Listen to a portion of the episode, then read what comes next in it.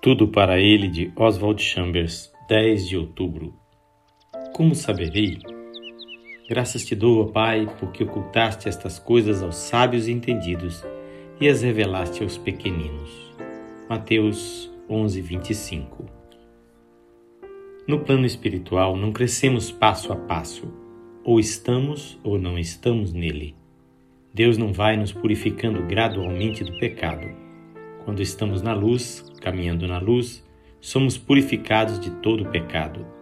É uma questão de obedecer e imediatamente o relacionamento se torna perfeito.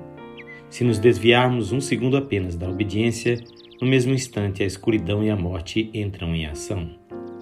Todas as revelações de Deus permanecem lacradas até que obedeçamos. Aí elas se abrem para nós. Pela filosofia ou pelo raciocínio, nunca conseguiremos abri-las. Mas assim que obedecemos, surge um facho de luz. Deixe a verdade de Deus operar em você pela absorção em vez de tentar penetrar nela por meio da preocupação. O único meio de que dispomos para conhecê-la é parar de tentar descobri-la e nascer de novo.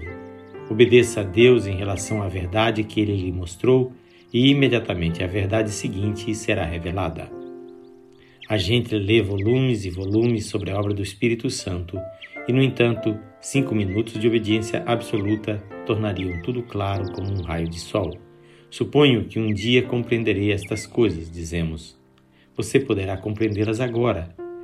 Não é o estudo que nos proporciona essa compreensão, mas a obediência.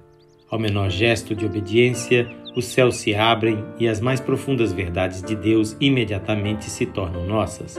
Deus nunca revelará outras verdades sobre si mesmo enquanto não tivermos obedecido às que já conhecemos.